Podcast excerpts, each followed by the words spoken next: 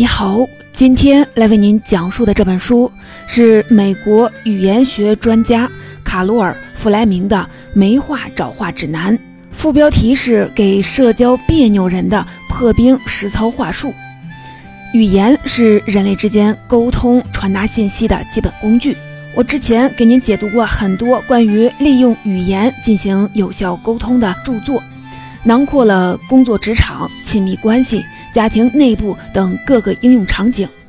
但是啊，今天这本书涉及的却是一个被忽略的场景，那就是闲聊。听到这里，有人就会说，闲聊不是一种可有可无、人人都会的谈话吗？难道还需要专门的技巧和专家来指点吗？对于这个问题，本书作者弗莱明就说了，不要小看闲聊。闲聊是人们试图靠近彼此时发出的有效的信号，是一种轻松愉快的语言沟通形式，也是人们开启更深入严肃交流前的热身，拥有重要的社会情感功能。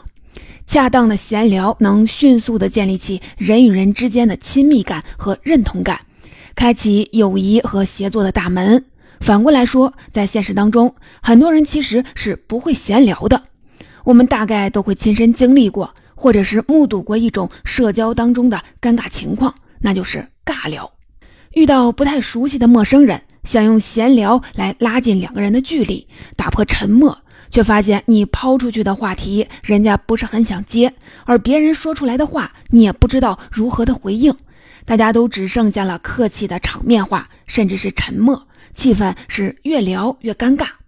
所以啊，既然我们愿意在各种语言沟通的场景，比如说公开演讲、职场汇报、脱口秀表演，甚至是恋爱搭讪等等方面，听从专业人士的意见，进行有意识的训练，那么同理的，我们也可以学习专业技巧，提升自己的闲聊力，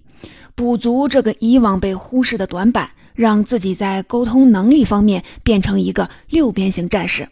让自己在社交中更加轻松地破冰，快速与他人拉近距离，建立信任感。本书作者弗莱明是美国西北大学语言沟通障碍学博士，曾从事专业治疗多年，帮助那些被诊断为沟通障碍的心理疾病患者。然而，在这个过程当中，弗莱明发现自己的治疗方法对那些缺乏语言沟通技巧的平常人也有用处。于是啊，他就进行了一下事业规划，逐渐转型为一名专业从事沟通交流教育的培训师，还被多家世界五百强的企业聘为了沟通顾问。而这本《没话找话指南》就是他结合三十年从业咨询经验，为那些想提升自身沟通技巧的普通人所撰写的闲聊秘籍，为我们提供了许多有效可实操的小贴士和技巧。接下来我就分成三部分来为您介绍本书的内容，你就把它当做是一堂半小时左右的语音小课。首先呢，我们从人类学历史的角度来了解下闲聊的重要性，以及如何用闲聊来治疗社交焦虑。在第二部分当中，我们来看看如何从沟通的心态、内容和应对技巧三个层面来优化我们的闲聊，提升社交效果。最后呢，我们再来谈谈如何用正确的肢体语言和表情来助力我们在闲聊当中的语言沟通，真正的变成一个应对自如的聊天高手。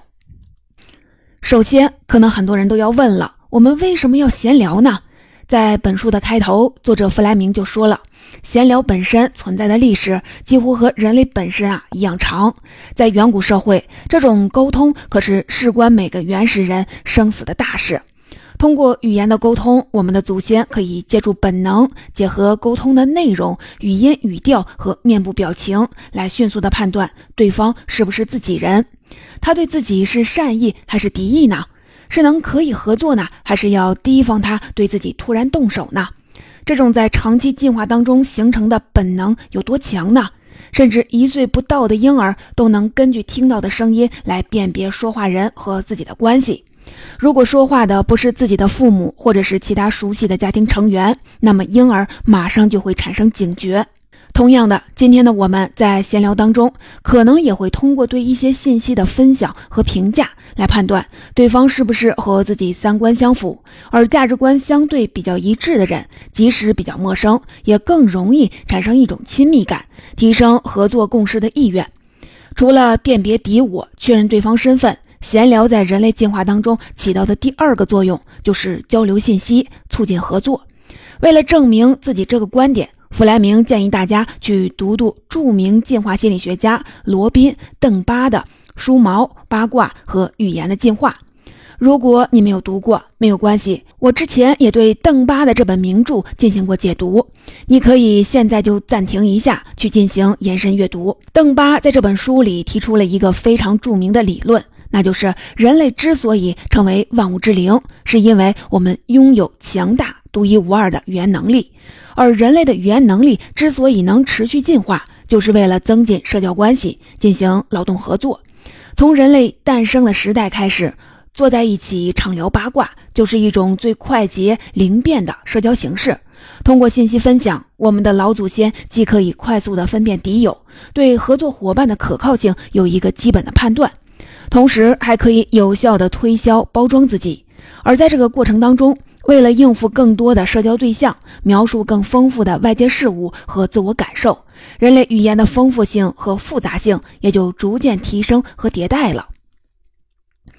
弗莱明强调说，虽然时过境迁，人类已经身处一个技术高度发达的文明社会，但闲聊依旧是一个能够让我们快速与他人拉近距离、构建一个身份共同体的有效手段。在本书当中，弗莱明打了一个形象的比喻：如果把各种沟通比作是食物的话，那么闲聊就是豆腐，易于消化，随处可见，善于从搭配的食材当中吸取不同的风味。那么，为什么有些人还对闲聊表示抗拒呢？弗莱明一针见血地分析说：我们讨厌的闲聊主要集中在社交场合，与陌生人的破冰式的闲聊。我们之所以在遇到陌生人时感到紧张与不适，正是因为根植在我们基因当中的本能，因为我们无法判断对方是否友善，和自己是否属于一个共同体，所以啊，和陌生人开始闲聊，就在我们内心深处造成了一种矛盾和煎熬。一方面是社会礼仪的规训，要求我们必须表现的热情、有礼、友善、开朗，但另一方面，我们的生物本能又在拼命的大喊：“小心啊！”这可能是个敌人，如此一来，有很多人就因为这种内在的纠结，害怕在社交中因为应对不当发生尴尬，而变成了社恐。弗莱明就说：“不要紧，闲聊本身就是治疗社恐的良药。”听到这里，大家可能就会说了：“我因为社恐而不敢和陌生人闲聊，现在你又说闲聊能治社恐，这不是陷入了死循环了吗？”说到这里，就又要提到一种独特的治疗方法——暴露疗法。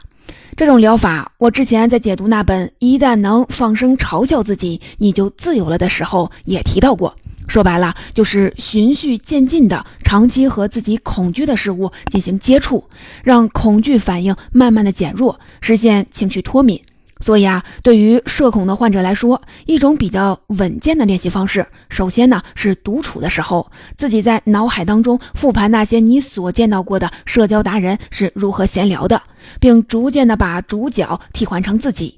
然后呢，你先和自己身边熟悉的人闲聊，感觉效果提升了，自己也变得轻松自如之后，再慢慢通过他们的引荐，结交一些新的朋友，拓展社交圈子。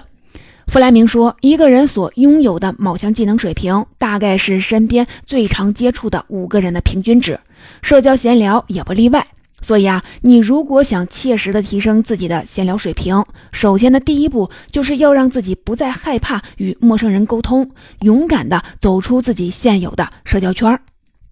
解决了动机问题，那么接下来就是具体实操的技巧问题了。作者弗莱明就为我们按部就班、一步一步的列出了那么几个重点。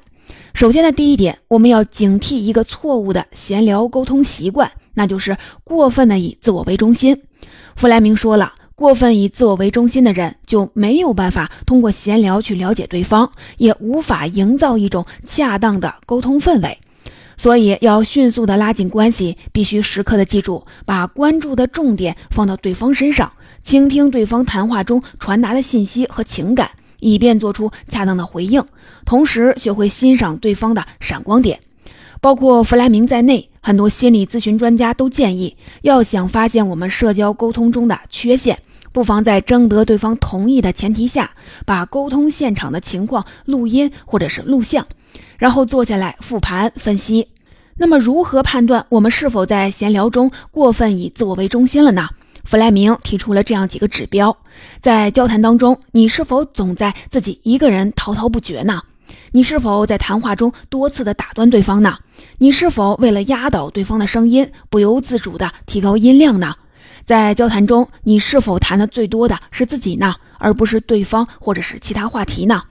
如果在这些问题上，你的选择基本上都是是，那么很明显，你在闲聊沟通中是自我中心倾向就非常的强，需要有意识的加以克服。首先，第一步就是在闲聊时以吸收应对对方讲述的内容为主，把自己固有的情绪和意见尽量的放到一边儿。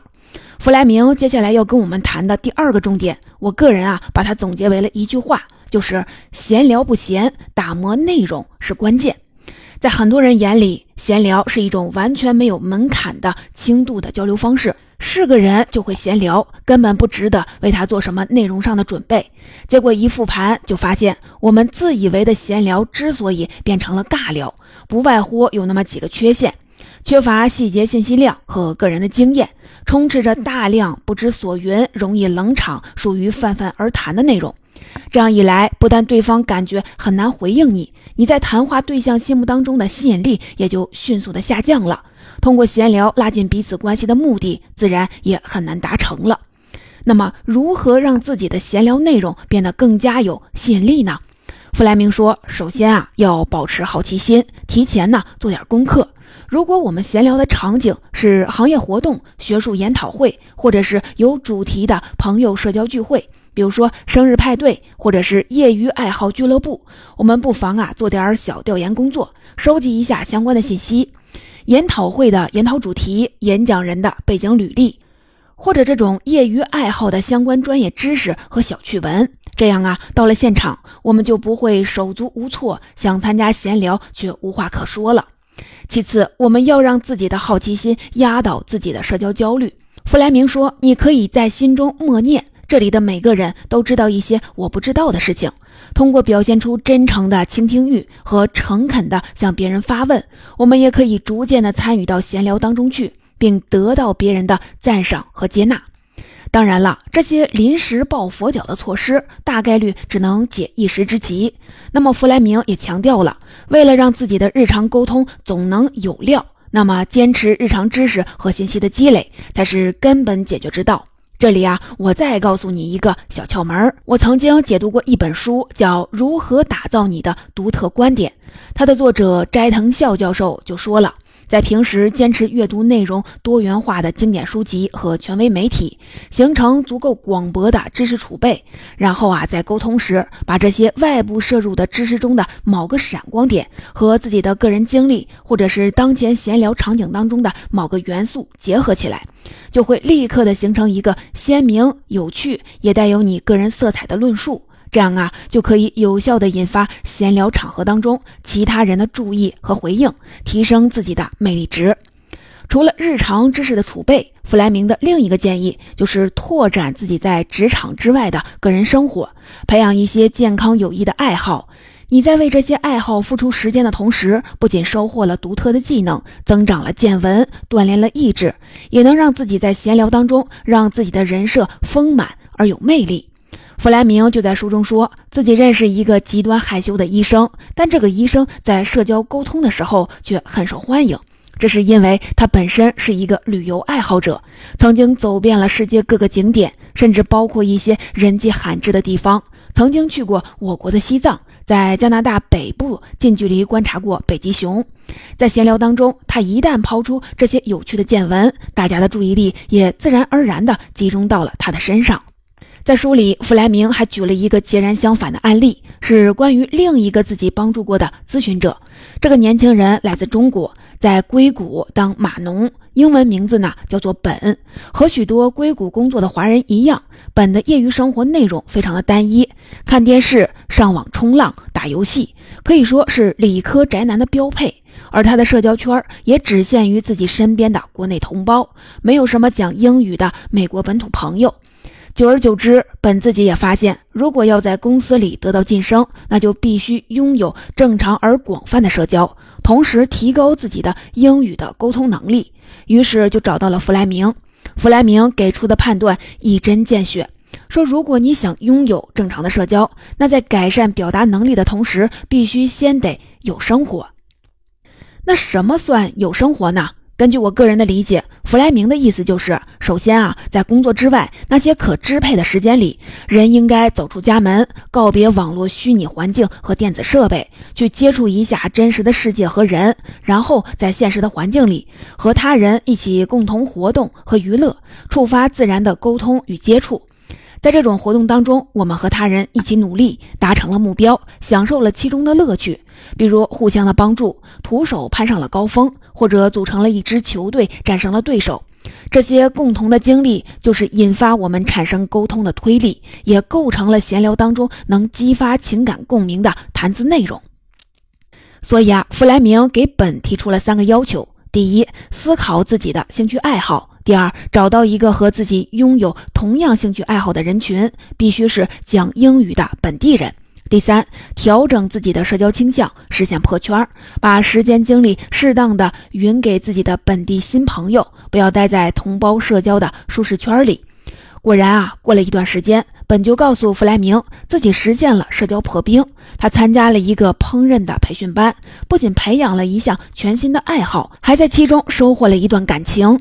沟通的决心我们有了，心态也调整好了，谈资和人设我们也准备齐了。那接下来，弗莱明教给我们的就是一系列我们在闲聊当中的具体操作要点。所以啊，我个人把这部分命名为“抠细节”。首先呢，大家可能比较关心的就是如何用一句话来开启闲聊，尤其和陌生的社交对象相遇的时候，说白了，如何实现社交破冰。弗莱明就说了，这开头的第一个话题非常的重要。如果把接下来的闲聊比作是一艘船，那么这第一个话题或者我们提出的问题，就好比啊是停泊时维系固定的船锚。所以啊，你也可以叫它锚定问题，或者是锚定话题。这个锚该如何选择呢？最好选择一个与闲聊双方无关，但出现在大家身边场景当中的事物，这样谈论起来又安全又比较容易引发对方发表自己的感想。比如说，这幅画画的挺有趣的，这个蛋糕看起来真好吃啊，糖霜可真厚，或者是这简直是我平生坐过最慢的电梯了，诸如此类的。其次啊，要关注闲聊本身的推进和发散节奏。如果用音乐演奏来比喻各种谈话方式，那么各种深度交流就如同一个大型的管弦乐团在演奏交响乐，非常的严谨。参与者要如同乐队成员一样各司其职，按照乐谱演奏，还要听指挥的调度。作者弗莱明就说：“闲聊和深度沟通不一样，更像是爵士乐的演奏，即兴发挥的成分啊非常多。演奏的曲调，也就是谈话的主题，也是随意跳跃、快速转换的。所以说，在闲聊时，我们每次发言的时间最好保持在一分钟以内。如果对方提出了新话题，就要及时的跟上。”另外啊，我们也要注重把控闲聊的节奏，不但要注意解答对方提出的问题，也要实时的抛出问题和意见，让对方能接住，继续的发挥。这就如同打网球或者是壁球，两个人要打得尽兴，就要水平相当，有来有回。如果一方总是无法回球，那么谈话就如同频繁中断的球赛，让人心生厌倦。作者弗莱明说，有一种闲聊时常见的死球，那就是封闭式回答。例如说，在酒吧或者是什么娱乐场所里，对方热情洋溢地问你说：“这儿环境气氛真的不错，你常来吗？”结果紧张而局促的你直接回答了一个“不”字，这样一来，对方要想继续的发挥空间，就被一个简单粗暴的否定给堵死了。那该怎么办呢？理想的状况是，无论问题或者是回答，都应该是开放性的。也就是说，给出的问题无法用一个简单的是或者是否来回答，得用上一堆的具体的细节和个人的感受。这个方法本来是新闻媒体记者业内的一条经典的原则。美国资深体育记者威尔斯坦在他的名著《美联社体育新闻报道手册》里就提过，如果采访一个大牌的体育明星，想在有限的采访时间里挖出足够多的料，写成一篇精彩的深度报道，那么你就绝不能问那些封闭型的问题，例如说你觉得本赛季球队能夺冠吗？这样的问题，任何有职业操守的运动员都会毫不犹豫地回答一个是，但也就仅限于此了。所以啊，精明的老牌记者就会这样问：你觉得为了夺冠，咱们球队今年还应该在哪些方面再努努力呢？你看啊，这就是一个非常成功的开放性的问题，对方也就会打开话匣子，从诸如战术、球队引援、对手分析，一直谈到更衣室里的气氛等等等等，干货细节满满。这个媒体记者采访时的小诀窍，在我们的闲聊时也绝对用得上。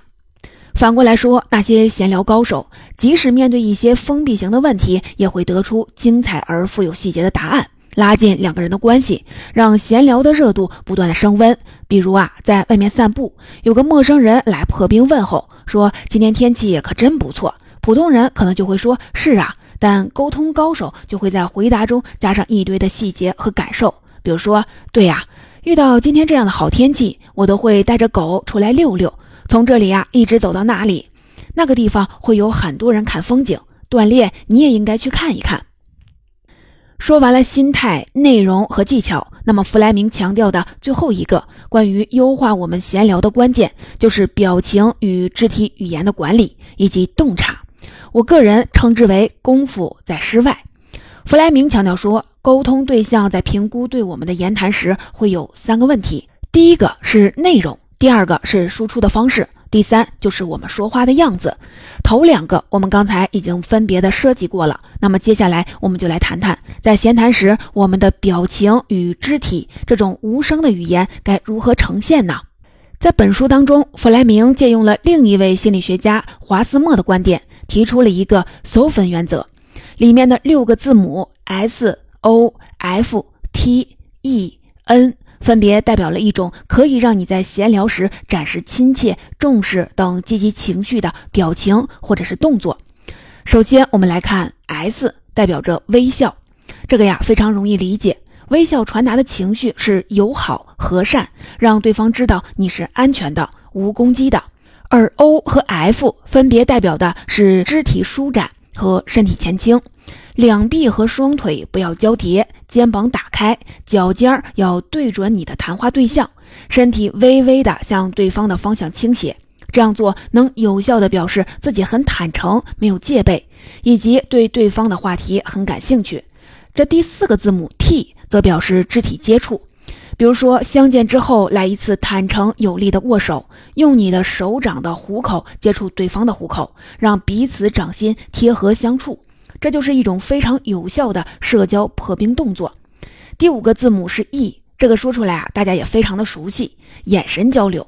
弗莱明说，很多前来寻求帮助的咨询者在借助录像复盘的时候，就会发现自己要么是畏畏缩缩，不敢和对方发生眼神接触，给人一种心虚、不自信的感觉；或者就是机械呆板的瞪着对方，给人一种潜在的攻击感和冒犯感。那么我们到底该怎么办呢？我之前给您解读过一本《眼神不败术》，里面啊就教我们说，首先呢，眼神接触时，我们身体该略后倾斜，减少心理上的压迫感；其次呢，要把眼神接触看作是一场双人的舞蹈，有分有合，凝视一会儿，就要短暂的把视线移向别处，然后呢再回归。最后一个字母是 N，也就是点头的意思。在对方开口时，贱货的点头有很好的鼓舞和赞同的效果。这个啊，大家都非常的明白。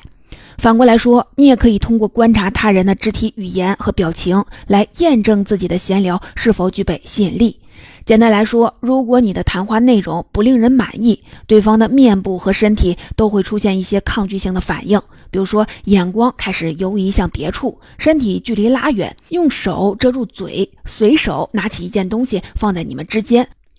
总结这本没话找话指南的基本内容，就大致为您介绍到这里。在本书当中，作者弗莱明结合自己的专业知识和丰富的治疗培训经验，为我们分析了闲聊在人际交往和沟通当中不可替代的重要的作用。随后呢，弗莱明又按照心理建设、沟通方式、内容打磨、节奏把控、回应模式以及肢体语言等等具体的环节，为我们提出了如何在闲聊当中改善自我表现。优化沟通效果的建议，每一条都非常的具体有实操性，而且啊环环相扣，堪称一部手把手教我们优化沟通技巧、提升语言表达、迅速实现社交破冰的技术手册。